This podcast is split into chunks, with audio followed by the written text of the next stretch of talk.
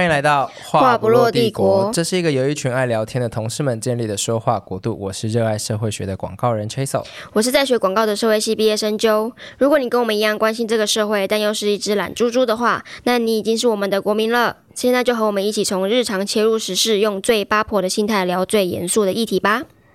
因为发现我们最近真的不那么日常，也不够八婆，所以今天就要来聊一下真的八婆的会在意的事情。最近应该就是又到了年底这个娱乐节目要开始的时段了。去年我们有雷神之锤，对，敲了王力宏。那今年就有大 S 割烂床垫。好了，不是他，不是他割的啦。那好，而且好像也不是他的床垫。我们先帮没有太关注这个八卦的。人顺一下这一对怨偶的来龙去脉好了，因为我也是没有很关注他们。好，但是我要先说，我并不是那个。我我是啊，我是说，我并不是娱乐百分百这个节目。大家如果想听详细的话，可以听他们的节目。对对对，那我只是以我自己的理解来说，就是我们后面还有更重要的事情要聊。对对对，那就只是在他们离婚之后啊，汪小菲好像是一个情绪不太稳定，然后常常在那个微博上发文。那大 S 这几年好像都是不怎么回应他，就直到他再婚之后，汪小菲好像又被激怒到，所以就是。对，接连的对大 S 放话，然后大 S 好像就有点不满嘛，就终于回击他，然后说他是爱新觉罗汪，然后还秀出了他的借据，说什么嫁入豪门就是亏。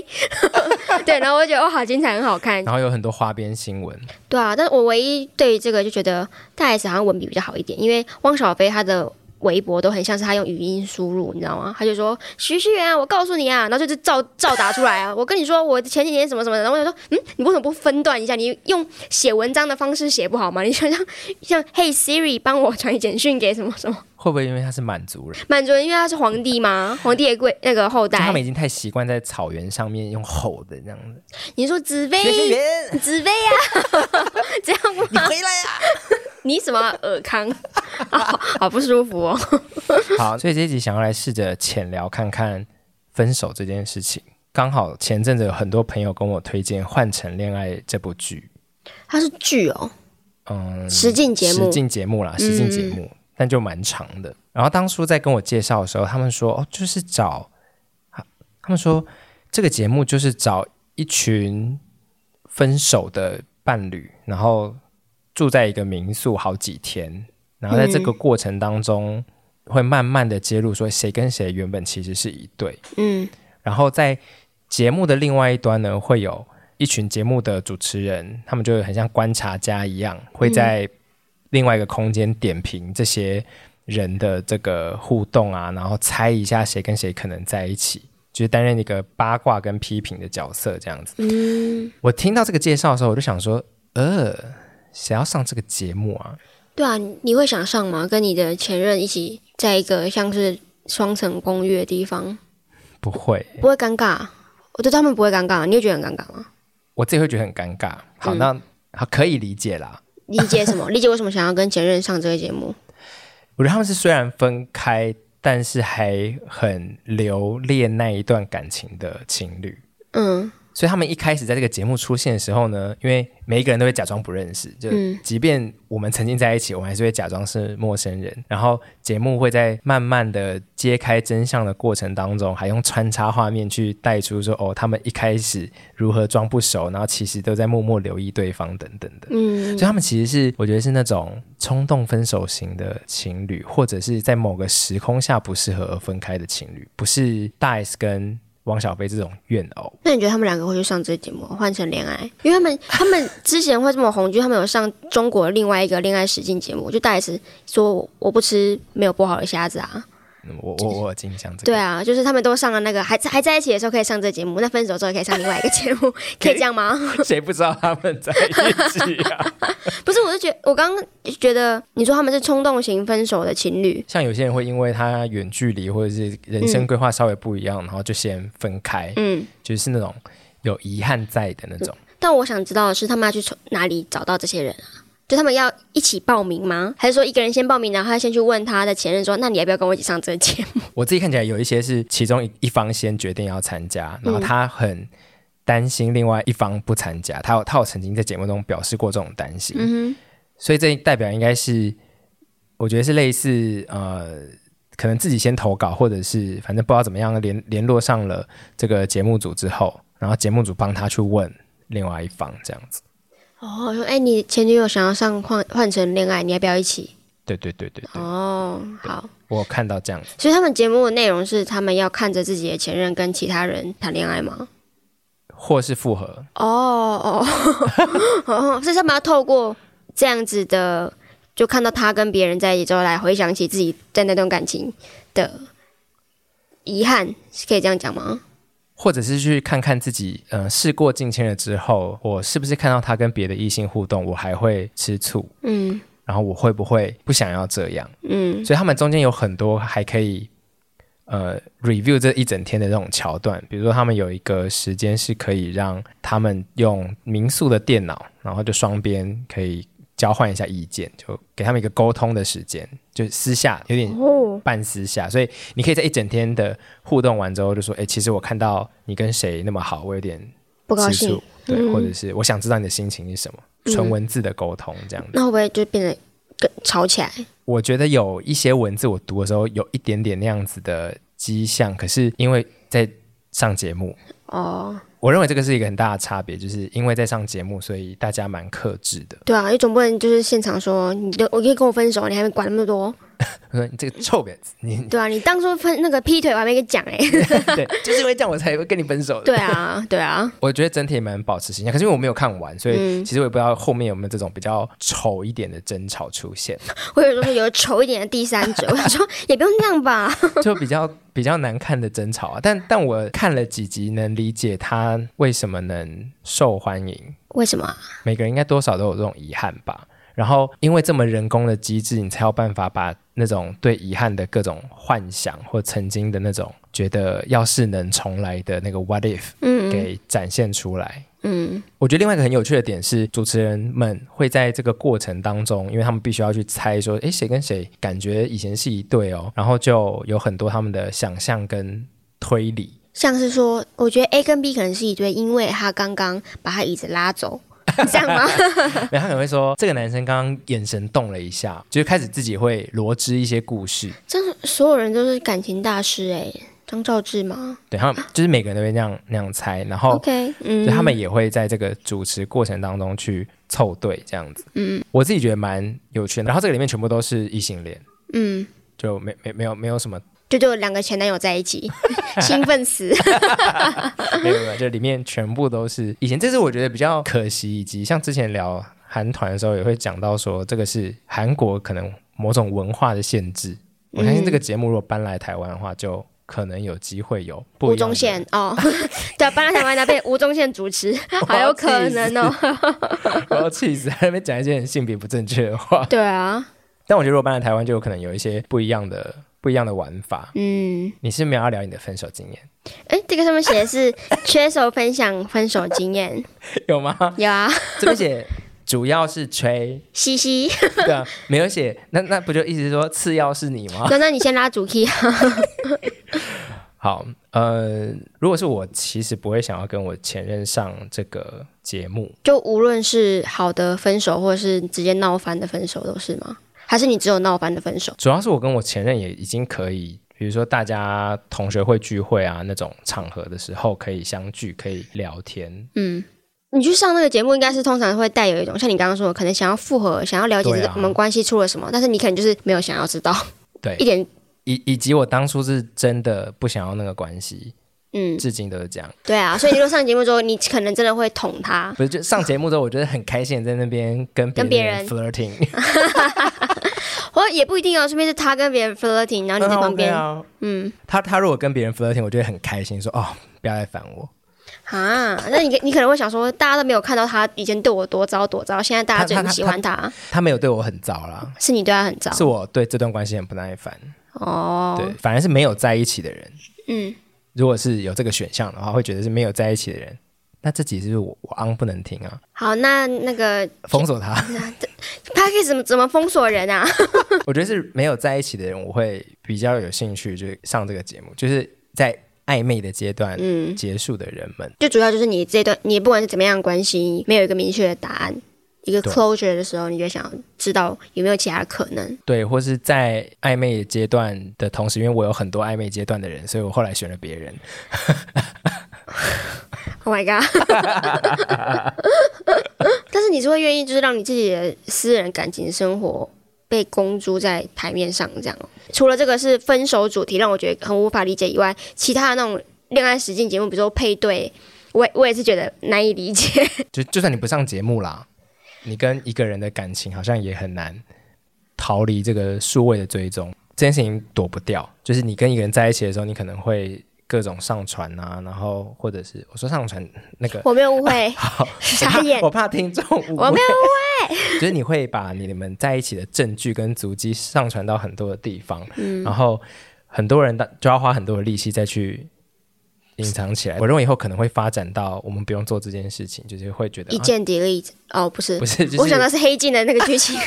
我我想说，应该大家会习惯吧，就是我的前任都在一个大家被看得到的地方，这个很。我想同同志圈可能比较有可能吧，就是说贵贵圈真小，贵圈真乱。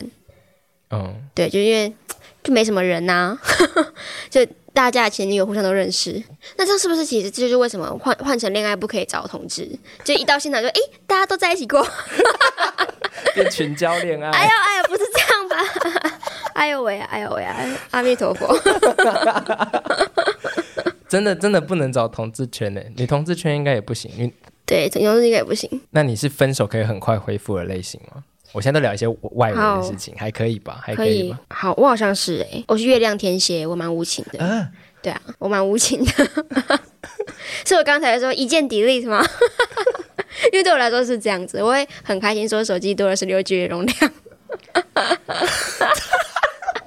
我不知道要说什么。等一下，好来，我想确认一下，你是说，就算在那个过程当中是你爱对方比较多，或你比较主动一点的那个情况下，你还是可以这么冷血吗？不确定，也没有发生过。OK，好，所以，所以前提是这个的前提都是你是得到比较多的那一方，你可以放的。我就不能这样评价啦。嗯嗯，你是那个主持人吗？你先，你以为那主持换成恋爱啊？嗯嗯，没有这件事哦，我只是就是一个比较无情的人而已。我我对啊，我想知道那个无情的重量是很重，还是其实是云淡风轻的？因为你可能是需要很纠葛才能无情。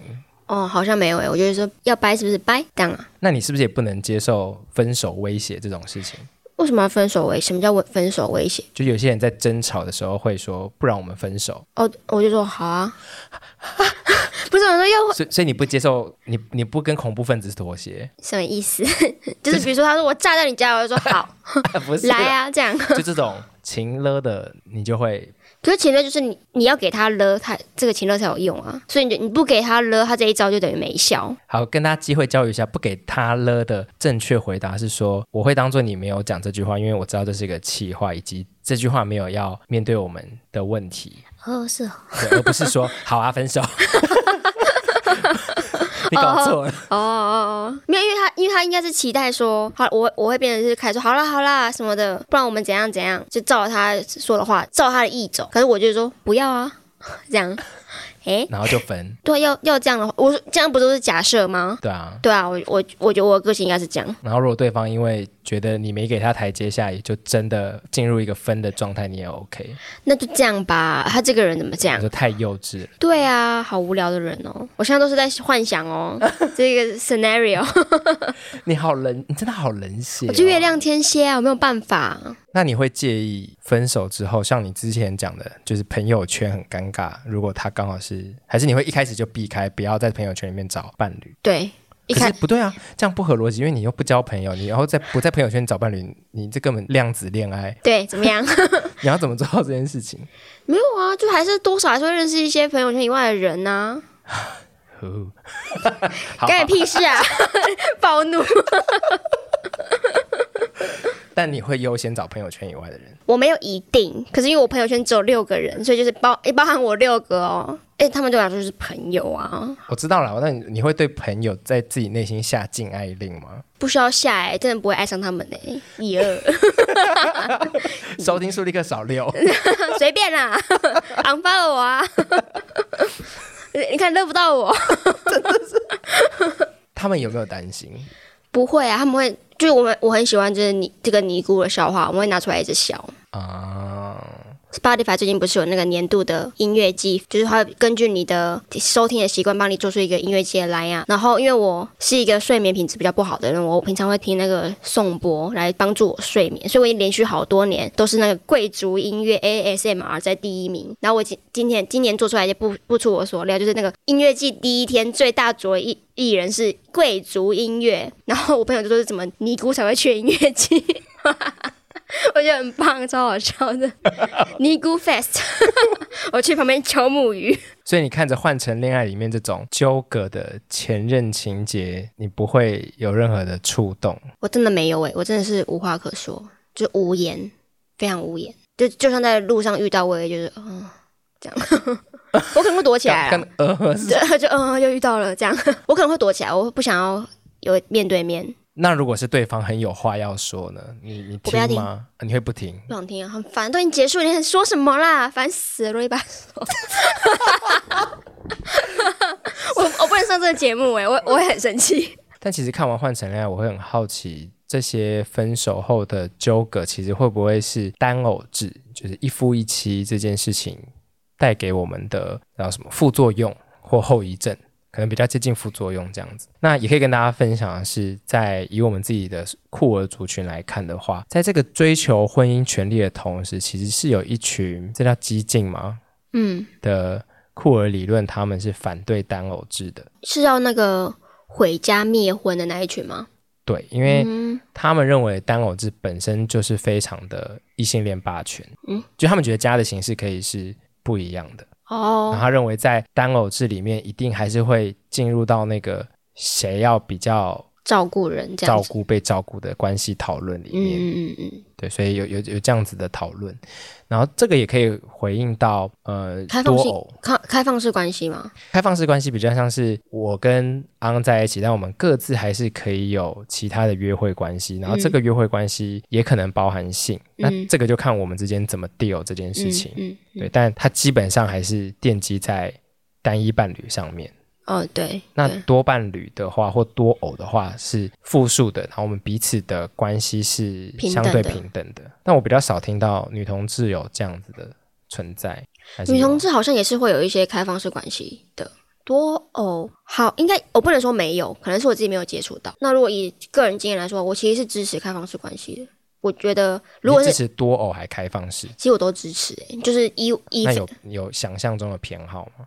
我本人吗？对啊，我连一个我都觉得麻烦死了，还给我五个、欸？没有啊，因为一个麻烦，所以当多个的时候，你会比较不麻烦啊？会吗？会一哦变成五个一哦？什么一哦是什么？我是说抱怨。我真是无言呢，麻烦死了你这个人！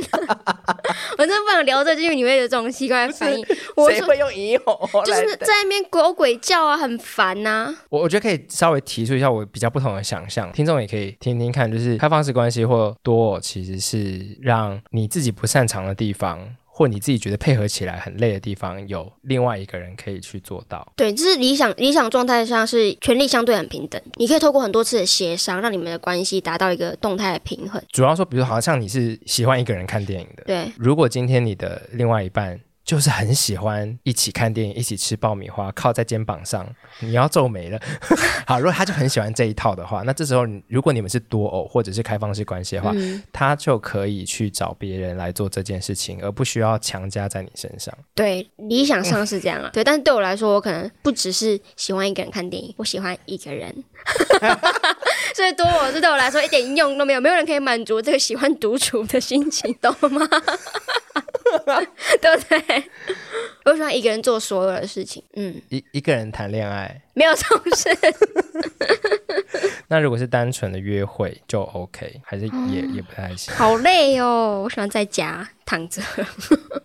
好累，好累。台湾人不太适应约会这件事情。对，台湾人对约会，或者说亚洲人，呃，东亚国家对约会的想象就是婚姻的前身。嗯，哦、嗯。就是我们是男女朋友的时候，我们的出去都叫约会，嗯，然后后来我们就要结婚，嗯，但其实，在其他的国家里面，约会就是一件就是认识新朋友一件事情，一,一种社交的形式。对，一个是派对，一个是约会，可能大概就像这样子。啊、那我们可以一直是约会的关系，我到四五十岁，我都可以是呃约会的关系。所以我，我我自己会觉得，离开单偶的讨论比较能让谈恋爱这件事情啊。结婚这件事情啊，少子化这些事情都可以再推进一点点。但我个人其实有点反对，因为我不觉得这会是下一个时代要谈论的事情，因为我感我个人感觉是整个世界都在往更保守的路线走。就包含呃，美国推翻了堕胎权嘛，好像是昨天吧，我们录音的昨天，印尼又通过了，就是婚前性行为是个违法的事，就连外国人在印尼都是一样，就整个社会一直在有一些地方往过去保守的路走，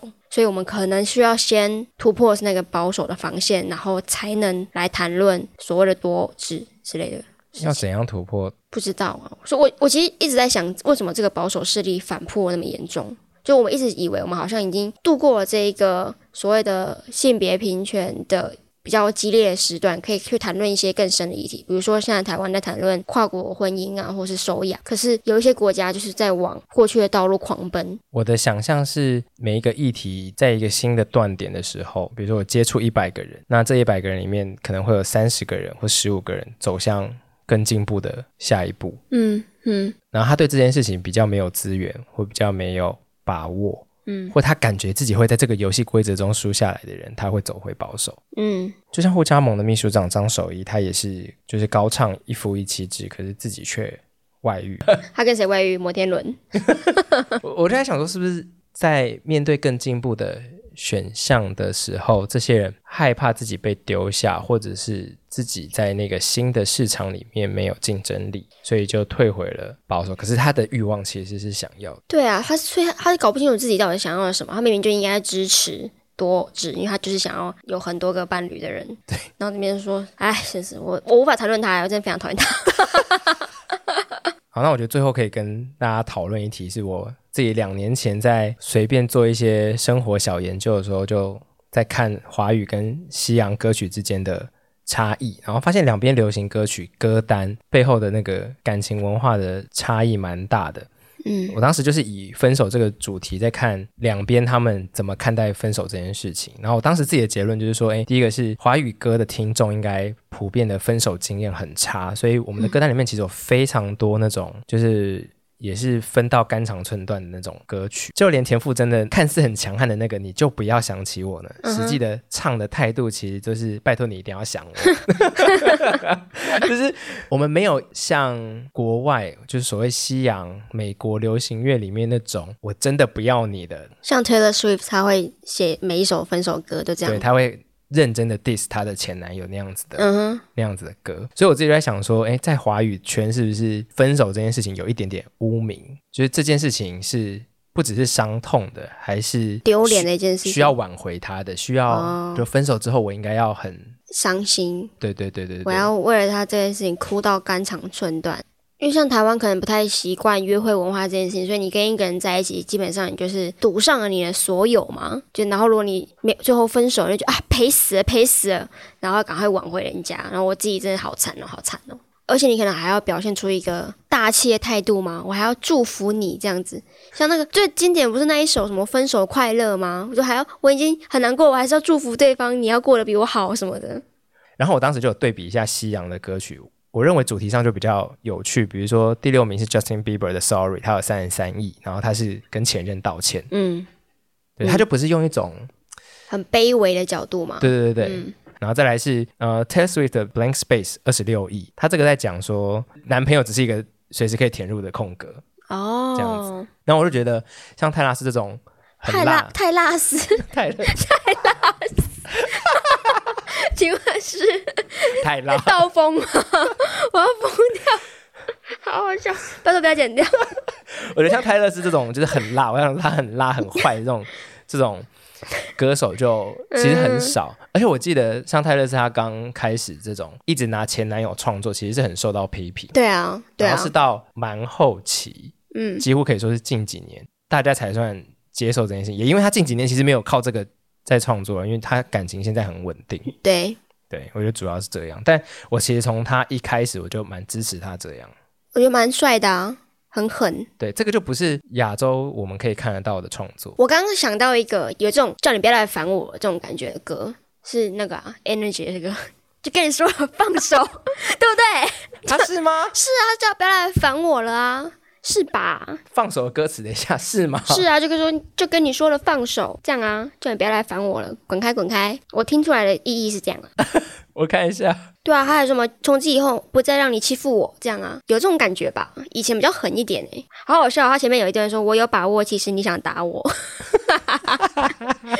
哦，除非鬼出窍，你怎么会这么好心，这么关心我的生活，好不好？对啊，这个是分手后拒绝对方 PUA 自己。对啊。对啊，好了，他们蛮前卫，但他们自己应该不知道。对，他们以为就只在耍狠而已。因为那个 MV 没有在拍这个啊，那个 MV 在拍他们耍空手道。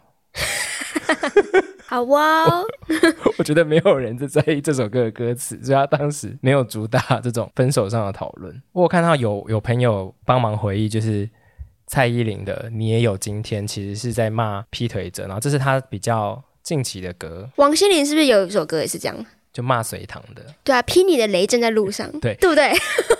对，可是好像偏委婉。他说：“你说劈你的雷在路上还委婉啊？”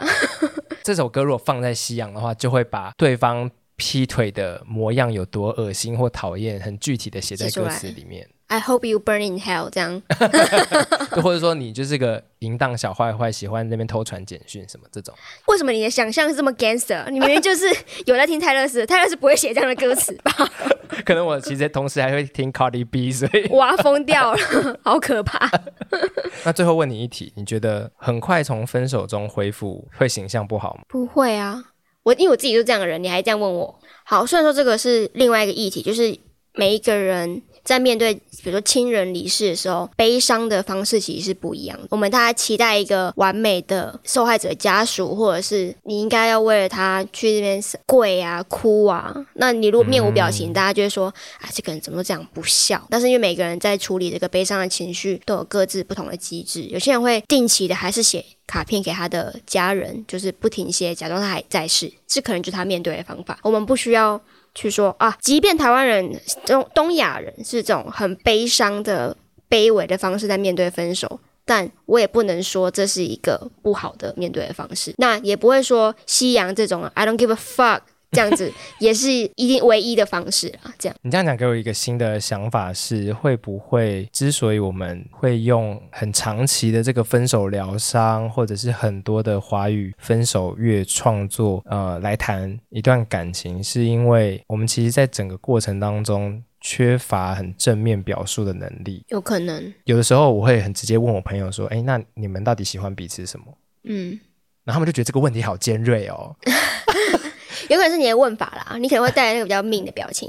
你到底喜欢他什么啊？他这样，我就 like about him。对啊，好像的啊，的确也是啦。但是他们通常会觉得这个问题很尖锐，好难回答，嗯，然后要想很久。好像也是跟文化差异有关，因为台湾人会觉得这可能是比较隐私的事情吗？我不要在别人面前讲这个啦。但是如果是西洋的人哦，洋人，洋人的话，可能就是说哦，I like him about 什么什么这样子。嗯，对啊，就是比较大方的去讲述自己比较正面的情绪。其实应该是说，我们各种情绪都被压抑的比较内敛一点。嗯，嗯，喜怒哀乐都是。那这那这样看起来，你其实会蛮健康的啊。我很健康啊，就这一切都不要。对啊，烦死了！我的结论就是烦死了。那不知道我们听众对于分手有什么 想法？就不论是你觉得你的感情生活被暴露在大众之中，尤其是像艺人嘛，你的一举一动都会被很高度的检视，或是到我们最后关于你如何去表达自己恋爱中或是分手后的情绪。或是你的疗伤的必听的歌是什么呢？都欢迎跟我们分享。然后，如果喜欢我们的节目的话，请给我们五星好评。也欢迎追踪我们的 Instagram，叫做 What Blow Empire，那给我们留下更多的讨论。那会不会大 S 他们之所以这么公开的吵，是因为他们要表示他真的很爱这段关系？也有可能，但是我看起来应该不是。他要想表示，应该是说我真的很不屑这段关系。好，那就这样，拜拜，拜拜。